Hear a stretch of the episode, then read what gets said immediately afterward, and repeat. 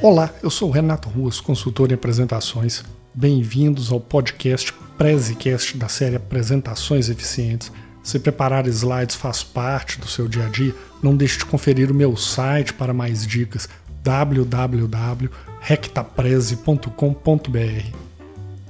Ao apresentar números e dados, nem sempre precisa de um gráfico. Apresentar dados faz parte da rotina de quem lida com apresentações como parte do trabalho, seja no mundo corporativo ou no mundo acadêmico.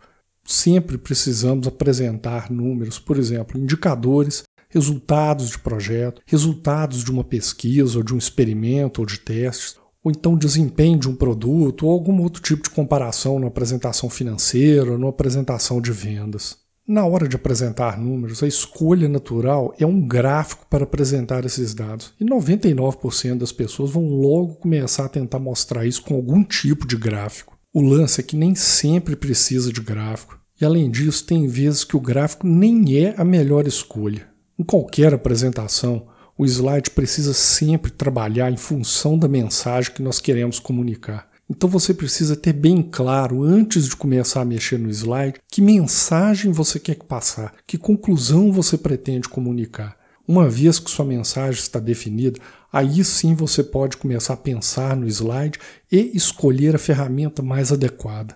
Então, no caso de apresentar números e dados, pergunte-se primeiro: o que você quer apresentar? Qual é a história que precisa ser contada? A evolução no tempo, a história que você quer contar, você quer mostrar, por exemplo, que conquistou muitos clientes em pouco tempo. Em outras palavras, a curva está apontada para cima, ou o contrário, alguma coisa ruim que está acontecendo e que está trazendo sua curva para baixo. Aí com certeza o gráfico vai ser a melhor escolha, seja ele um gráfico de linhas ou um gráfico de barras mostrando essa evolução no tempo.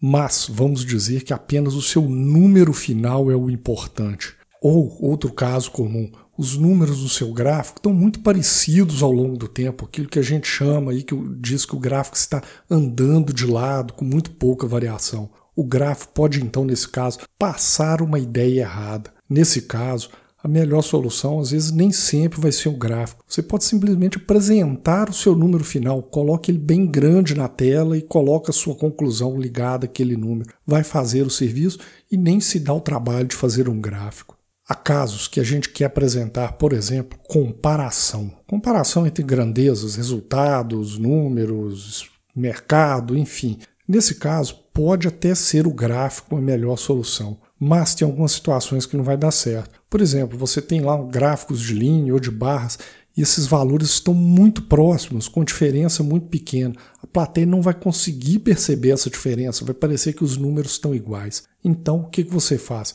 Ou você apresenta os números direto, ou você pode usar, por exemplo, uma tabela. Vai ficar muito clara a diferença, qual que está maior, qual que está menor. Afinal, o gráfico não vai passar essa mensagem da maneira correta. Concluindo, a ferramenta que você vai escolher, seja um gráfico, seja texto, seja uma tabela, precisa ser sempre função da sua mensagem. Nem sempre o óbvio vai ser a melhor escolha, e no caso estou falando do gráfico. Use o gráfico se ele reforçar a sua mensagem.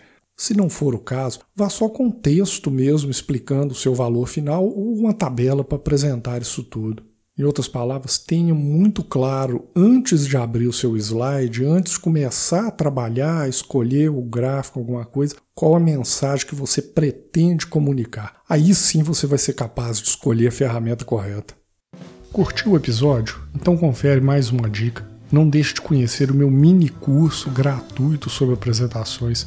É gratuito e sem pegadinha, não precisa deixar forma de pagamento nem nada. É só entrar no site e fazer inscrição. O link do mini curso vai estar na descrição do episódio. Aproveite a oportunidade, grande chance para poder subir o nível dos seus slides.